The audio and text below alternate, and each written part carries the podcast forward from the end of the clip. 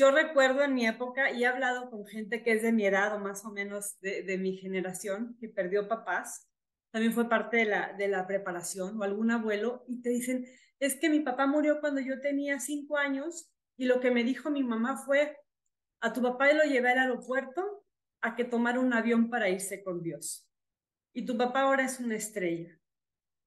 Y eso creemos que los niños están satisfechos a veces con eso y, y no, o sea, los dejamos muy confundidos o a lo mejor por un tiempo se sienten, sí, satisfechos, pero después se cuestionan o pueden tener otros temas como un sentimiento de abandono, ¿no? Creer que, que, fue elección de la persona que murió. Para mí eso era algo como muy importante dejar en claro dentro de la historia y, y para Aurora en sí, que no fue una elección,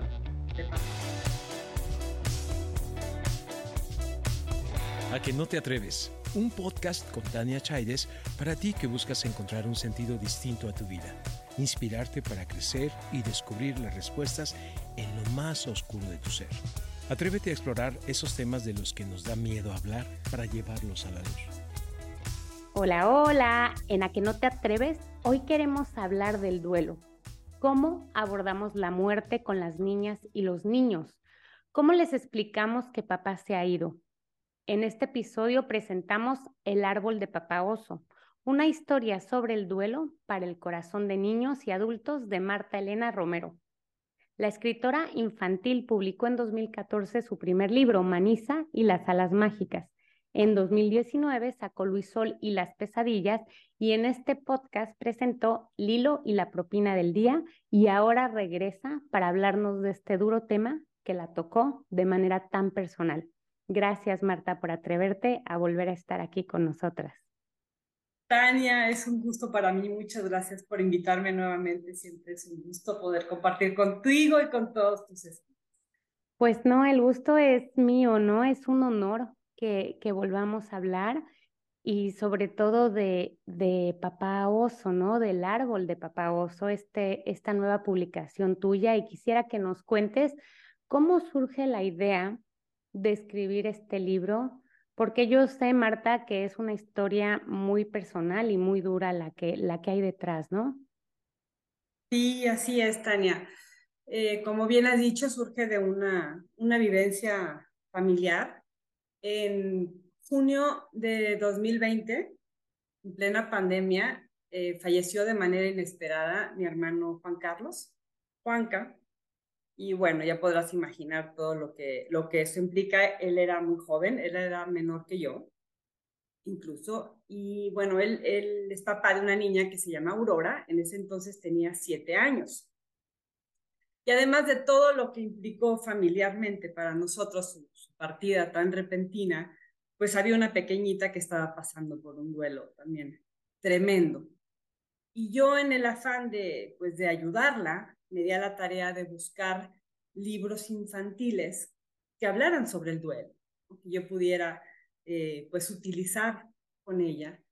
Y me di cuenta, Tania, que había poco material en español si bien hay mucha más oferta en, en, inglés de libros infantiles sobre el duelo, en español encontré poco, al menos en ese entonces, y más aún si, si consideras el factor que era pandemia, entonces era difícil tener acceso pues, también a muchas cosas.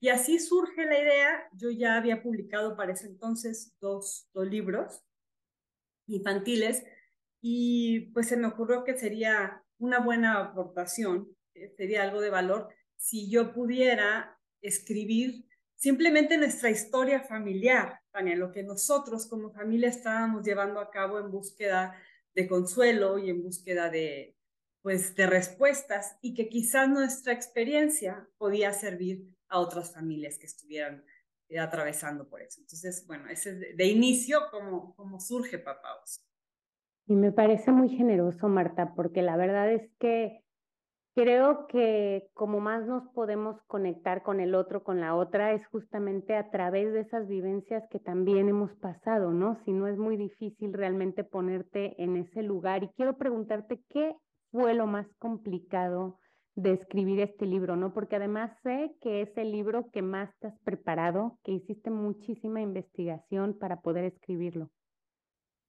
Ay, fueron muchas cosas, Tania. Eh, efectivamente, tardamos dos años en tenerlo listo y luego platicaré un poco más por qué, pero lo más difícil fue, y lo reescribí, reedité muchas veces, fue encontrar lo que yo creía que era el punto medio para, para que la historia fuera una historia que, con la que pudieran conectar otros niños, ¿sí? Que fuera un homenaje a mi hermano, ¿sí? Porque ahí incluye mi hermano, debe empezar por decir, era músico y era compositor. Entonces, yo quería em, describirlo, describirlo él como, como persona y también su relación con, su hija, pero también incluir parte de sus canciones y que fueran el hilo conductor de la historia, que fuera un guiño hacia la familia, hacia, pues, sí, o sea, nuestra, nuestra historia, pero que al mismo tiempo fuera muy neutral para que otras personas que no conocieron a Juanca pudieran conectar. Eso, pero además, pues el duelo es un tema súper complejo, del cual yo no soy experta. Y si algo me ha regalado todo este proceso de escritura del de libro, ha sido que me, me preparé, eh, aprendí un montón, leí muchísimo sobre el duelo, sobre tanatología, entre lo que yo misma pude leer y entre lo que me pudieron aportar otros eh, terapeutas infantiles, eh, psicólogos, tanatólogos, incluso otros escritores, para que pues no, no estuviera yo, como decimos en México, metiendo la pata, ¿no? Yo quería ser como muy, pues muy cuidadosa en, en, abordar el tema de una manera, eh, pues correcta. Entonces, sí, por eso fueron dos años y también por el proceso de ilustración, que es súper detallado. Está ilustrado por Isabel Reyes, ella es una amiga mía, que mm, para ella es su primer libro infantil, es una eh, ilustradora distinta a los otros, los otros cuentos. Y para mí era importante que quien ilustrara Papá Oso fuera una persona que me conociera a mí, que hubiera conocido a Juanca y que me permitiera la libertad de meter mucha mano, ¿sí? Porque, repito, pues era, era una historia sumamente personal y yo quería cuidar cada detalle e incluir elementos que son muy importantes ahora en la historia, como lo son en nuestra experiencia familiar o en la vida de mi hermano, ¿no? Está lleno de, de guiños y de pequeños símbolos. Entonces, bueno, la verdad es que al final, pues, es, debo decir que el resultado es algo con que quedé muy contenta y que pues también hemos tenido muy buena, muy, muy, muy buena retroalimentación y, y bueno, parece que, que, ha gustado. ¿Qué es lo más difícil de, de de escribir para niños sobre el duelo, ¿no? Sí, sí, sin duda, porque tenemos que partir también, Tania, de que hay muchos conceptos tabúes eh, culturales de cómo se debe o no abordar el tema de la muerte los niños. Y yo quería hacerlo desde un punto de vista muy respetuoso también para los niños. No, no limitarnos el lenguaje, no tener miedo a hablar con la verdad, pero sí hacerlo de una manera sutil. Em, yo recuerdo en mi época, y he hablado con gente que es de mi edad o más o menos de, mi generación, que perdió papás, también fue parte de la, de la preparación, o algún abuelo, y te dicen, es que mi papá murió cuando yo tenía cinco años, y lo que me dijo mi mamá fue, a tu papá lo llevé al aeropuerto a que tomar un avión para irse con Dios. Y tu papá ahora es una estrella.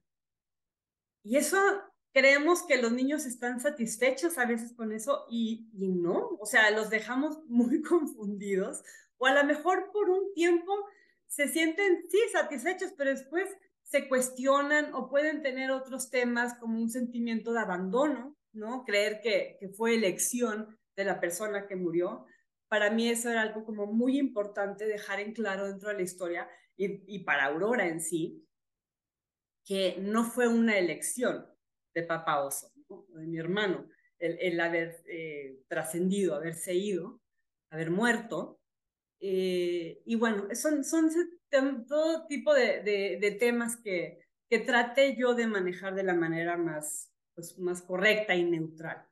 Y fíjate que es una de las cosas que realmente, bueno, aprecié muchas cosas, ¿no? De El árbol de papá oso, pero justamente la honestidad con la que lo cuentas fue algo que, resalto, que subrayo, que aplaudo a quien a que no te atreves. Siempre decimos, que a las cosas hay que llamarlas por su nombre, ¿no? Hasta para evitar abusos sexuales a los niños, les tienes que permitir que digan pene al pene y que no intentemos azucarar las cosas porque en verdad ellos aprenden, saben, entienden mucho más de lo que muchas veces subestimamos, ¿no? Su inteligencia.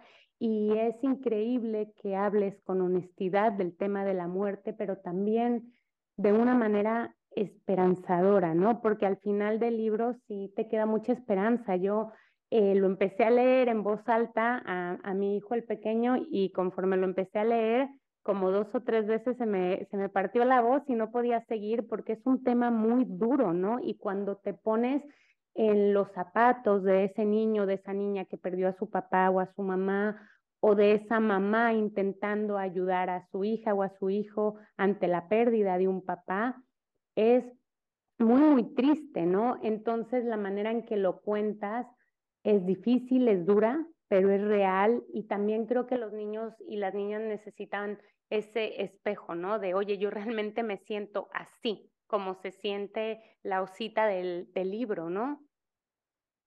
Sí, sin duda. O sea, yo quise dejar muy en claro y me basé en las etapas del duelo, de hecho, de Elizabeth Kubler-Ross, las cinco etapas que, bueno, es en general, hay otras teorías también, pero en su momento fue la que me sirvió también de guía. Y, y pues que el lector se puede identificar con el proceso de Aurora, que sepa que es normal sentirse tristes, tener dudas, sentir miedo. Hay una parte en donde Aurora describe físicamente cómo está sintiendo el dolor, o sea, ese, ese sentimiento de, de ausencia, de tristeza, de no tener a su papá. Y fue una de las partes en las que, aunque yo lo hago desde el punto de vista de, de Aurora, en donde más me reflejé, siento yo, porque llega a ser el, el dolor emocional a veces tan, lo interiorizas tanto y es físico, o sea, de verdad te, te duele, ¿no? Sin embargo, también eh, lo que, como dices, o sea, yo quiero mandar un mensaje de esperanza, decir, Vive tu duelo, las etapas que necesites pasar, el tiempo que necesites y al final se puede. Puedes tú seguir sintiendo esa conexión, ese cariño por la persona, ya sabiendo que no la vas a ver físicamente, pero que hay diferentes maneras en las que tú puedes honrar su memoria y en la que de verdad, y me pasa, lo sientes cerca de ti, ¿no? Pero es un proceso, es totalmente un proceso que, que todos pasamos cuando vivimos un, un duelo.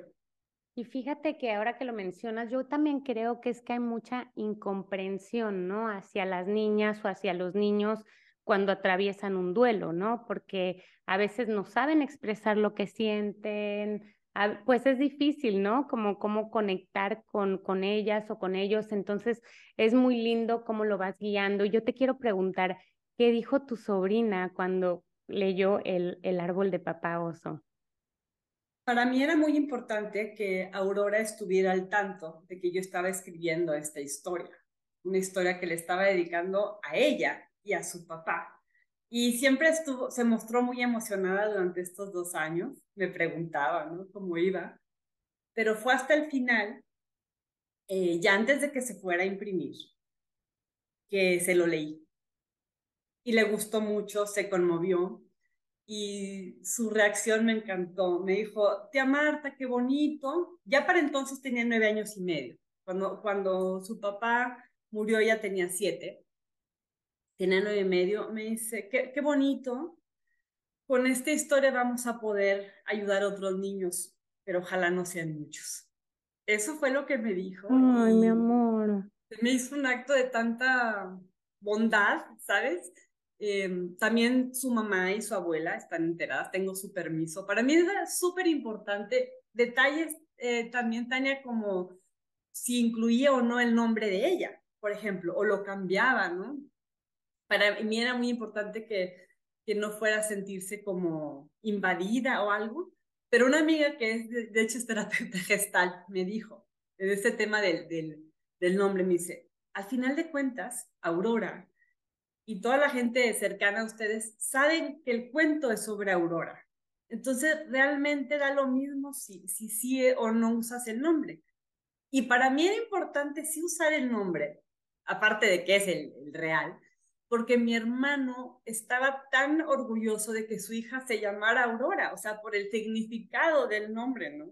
Entonces, bueno, al final sí se llama Aurora como mi hermosa sobrina y es una, pues, una, una digamos, eh, réplica o, un, personaje que está completamente basado también en el físico de Aurora.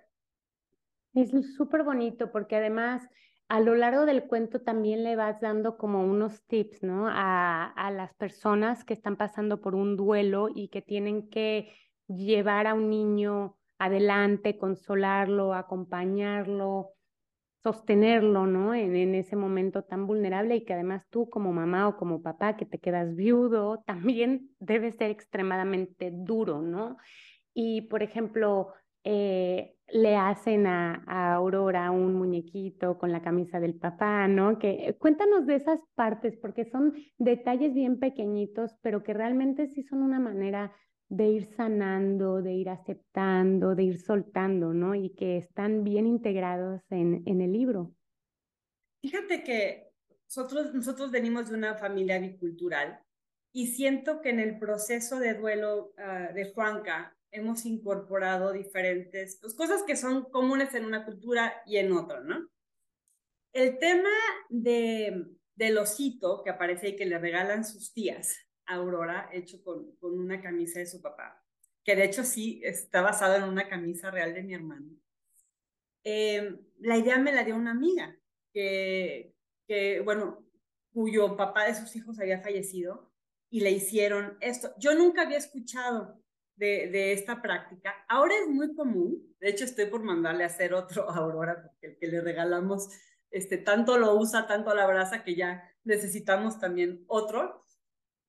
Eh, y me parece hermoso, o sea, me parece una manera muy bonita de poder, pues, abrazar a tu ser querido y, y como un, pues en este caso, un, muñeco o una cobija, también hacen cobijas a veces con, con la, ropa de, de, de la persona, eh, es mucho más, pues, bonito tenerlo, significativo a, tener un pantalón o una camisa ahí en el closet, ¿no? De esa persona. Entonces me parece, me parece perfecto y también hablo de, de cómo Aurora, eh, bueno, al caso que sepan los escuchas, que uh, algo que se lleva a cabo es que plantan un árbol en, en el, en, en, honor a Papa Oso, ¿no? Y, y este árbol se vuelve un símbolo de amor y de, pues de, de, de, de, agradecimiento hacia la vida, hacia la vida de Papá Oso y, de, y en general, ¿no? Entonces, Aurora a través del árbol siente esta conexión con su papá, como lo siente el resto de la familia y amigos que van cuando visitan el árbol, pues de cierta manera ahí muestran su, su, su, cariño y su amor hacia un ente vivo, ¿no? Entonces Aurora también una parte, un spoiler también lo voy a hacer, en una parte de la historia eh, narramos cómo ella toma unas hojitas de este árbol y las enmarca y las pone en su cuarto. Eso es algo que hicimos también, hicimos unos grabados de, de las hojas de mi hermano y tenemos cuadros, ¿no? Entonces, pues sí, son, son pequeñas cosas que, que nosotros hemos ido haciendo eh, para sentir su, su, su conexión, su presencia y que me encantaría que inspiren a otras personas. Para ti fue sanador, me imagino, duro también escribir este, este libro. Sí, fue muy sanador. Estos dos años que, tomó tenerlo listo, la verdad es que fue un proceso para mí de mucho crecimiento, debo decirlo. Y, y agradezco haber tenido todo ese tiempo porque me permitió poder modificar el texto muchísimas veces porque también yo iba cambiando y porque yo ya estaba viendo eh, las cosas con un poco más de distancia, tal vez ya no tan cegada, ¿sabes? Ya con un poco más de, de consuelo. Y entre más personas revisaban el texto, te digo, estos este, especialistas en, duelo, incluso otros eh, escritores, yo me daba cuenta de que quizás estaba haciendo algunas omisiones o, o que había mejores maneras en las que yo podía narrar determinada escena.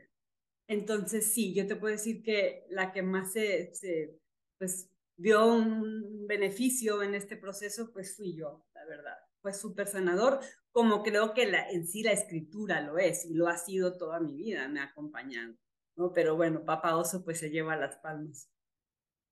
Y, y sí, claro, y, y es sanador para ti, ha sido sanador para Aurora, me imagino que para tu familia entera también es un gran tesoro tenerlo, pero quiero preguntarte qué hay de esas personas que, que ya lo han leído y que también te han dado su feedback, ¿no? De algún niño, ni alguna niña que también haya perdido a su papá, a su mamá y que el árbol de papá oso le haya ayudado a, atravesar, ¿no? E, ese, ese proceso. Ya, em, muchas personas lo que me dicen es que, que ya lo pasaron. Dice, ojalá hubiera tenido ese libro, ¿no? Cuando murió mi abuelo, cuando murió mi papá o X. Y me, me llena de tanto orgullo, pero a la vez humildad. No sé si, si se permite.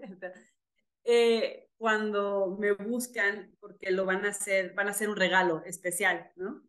A un pequeño que está atravesando por, por un duelo y me piden incluso una dedicatoria tal vez, o que regalan el libro junto con un osito, por ejemplo, o, algún, este, algún animalito o algo hecho con la ropa de, de esta persona. Híjole, no sabe lo honrada que, que me siento y me comparten también cómo pues los niños van leyendo, y adultos, ¿eh? También, yo ahorita me estoy centrando en niños, pero bueno, adultos también, que, que sienten que, pues que tienen algo en común con, con Aurora y que les está sirviendo. También me encanta que terapeutas pues lo usen como una herramienta, ¿no? Y, bueno. Pues... sí, es que te toca el corazón, no solo a los niños o a las niñas, también yo te digo, como lectora, digo, ay Dios mío, qué duro, qué momentos tan difíciles y más cuando también piensas, ¿no? Eh, pues tú lo puedes entender más porque pues estamos más en contacto con la idea de la muerte, de que no somos eternos, ¿no? Pero para un niño una niña, pues no, entonces es como que dices, ups, o sea, como mamá te toca un montón, ¿no? Pero bueno, no quiero dejar de preguntarte porque es algo que también me parece increíble, Marta. Tú hablabas hace un momento de que vienes de una familia bicultural y entonces decidiste que el árbol de papá oso está en español, pero también está en inglés. Y bueno, aquí lo estoy enseñando para quienes, además de escucharnos, nos están viendo en video. Y es una, una cuestión que yo encuentro de muchísimo más valor, eh, porque también hay muchas mamás, muchos papás que queremos o que estamos formando hijos bilingües y en, el, en este libro eh, lo pueden encontrar. Entonces, cuéntanos un poquito de eso. Sí, o sea, de antemano eso, que sea una herramienta que pueda, pues, estar Em, al alcance de no necesariamente solo niños de habla hispana, ¿no? Que también niños de otras nacionalidades lo puedan, que hablen inglés o a veces, no sé, su idioma no es el inglés alemán o algo, pero, están, pero saben inglés, ¿no? El inglés es también un idioma pues, bastante universal. Eso por un lado, y que ha funcionado muy bien, porque como dices, en el mismo ejemplar eh, lo encuentras en, ambos idiomas, pero era también como un pequeño homenaje a, nuestra, pues, a nuestra familia, a nuestra biculturalidad. Es el segundo libro que, que, que publico bilingüe, también Lilo y la propina del día, el, anterior a este. Y es también como un poquito, eh, debo decir, un homenaje a mi abuelo, porque él, em, cuando le conté lo de que iba a publicar Manisa, él no le tocó verlo ya publicado en 2014, porque él murió en 2013 me decía, pero deberías también publicar en inglés. ¿no? dije, algún día lo haré, abuelo. Vamos empezando con el primero. Entonces, bueno, este, también es, es eso. Y no, que, que finalmente puede llegar a más niños, a más niñas, y me encanta esa parte y que además está, o sea, es tan hermoso leerlo en español como leerlo en inglés, así que también es una herramienta para aprender otro idioma súper linda y te quiero pedir, Marta, que nos regales como una conclusión sobre este tema que hemos tocado y a qué nos deberíamos de atrever cuando hablamos de duelo con, con la infancia. Que debemos entender que los niños muchas veces no, no tienen el lenguaje que nosotros tenemos, depende de la edad, obviamente, y les va a costar trabajo expresar sus emociones, ¿no?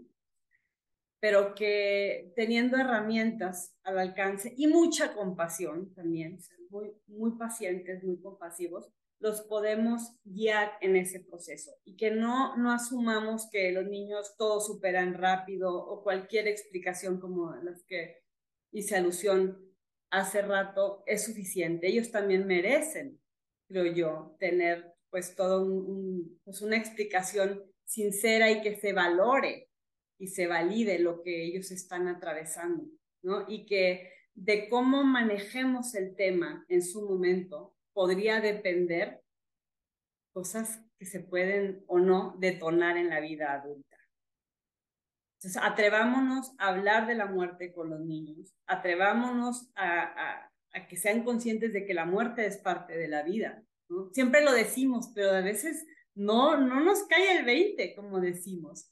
Y sí, ser bien sinceros con ellos, bien amorosos y desde luego también, pues hacerlo eh, en la medida de lo posible, acompañados de, de expertos, de terapeutas, porque a veces no, uno trae también el, el, duelo, está atravesando por lo propio y, y, muchas veces eso nos, nos, nos impide que podamos abordarlo de manera correcta. Siempre lo haremos con la mejor intención y con todo el amor, pero a veces cometemos errores porque no tenemos las herramientas suficientes.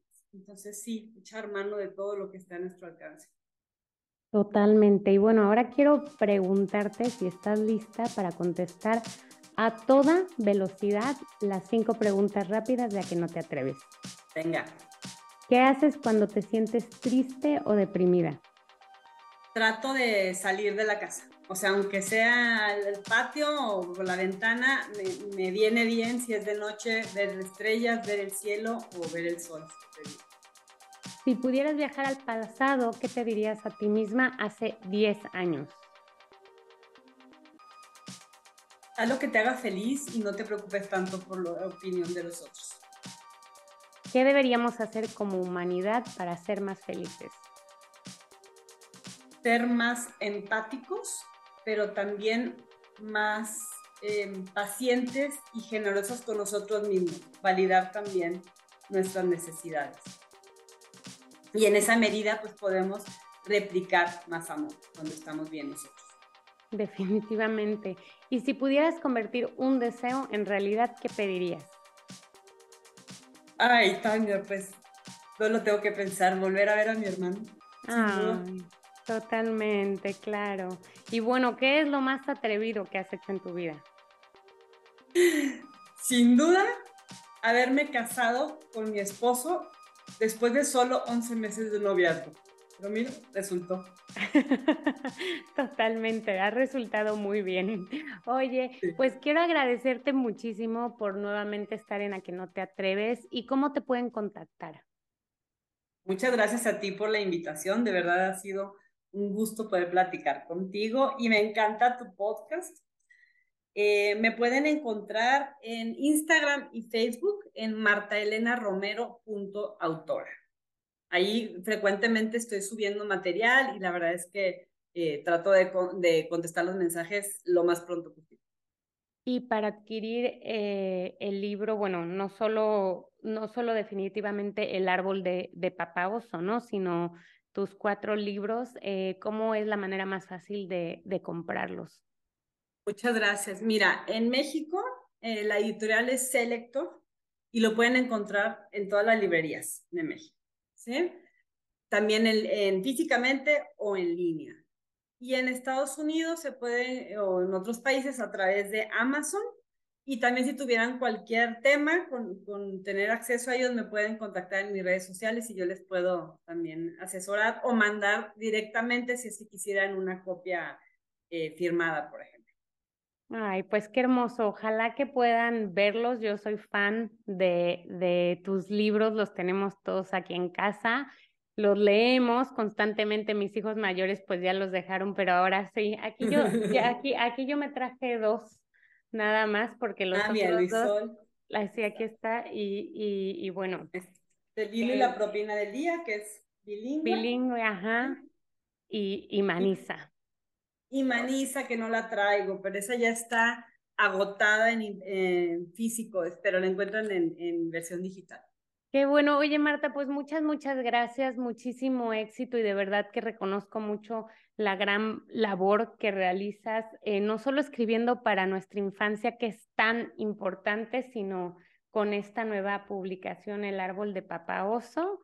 Y bueno, espero que, como dijo tu, tu sobrina, tal cual, ¿no? Que no sean tantos niños los que lo tengan que leer por una situación de que han perdido a su papá o a su mamá, pero pues que sí que siga tocando muchos corazones.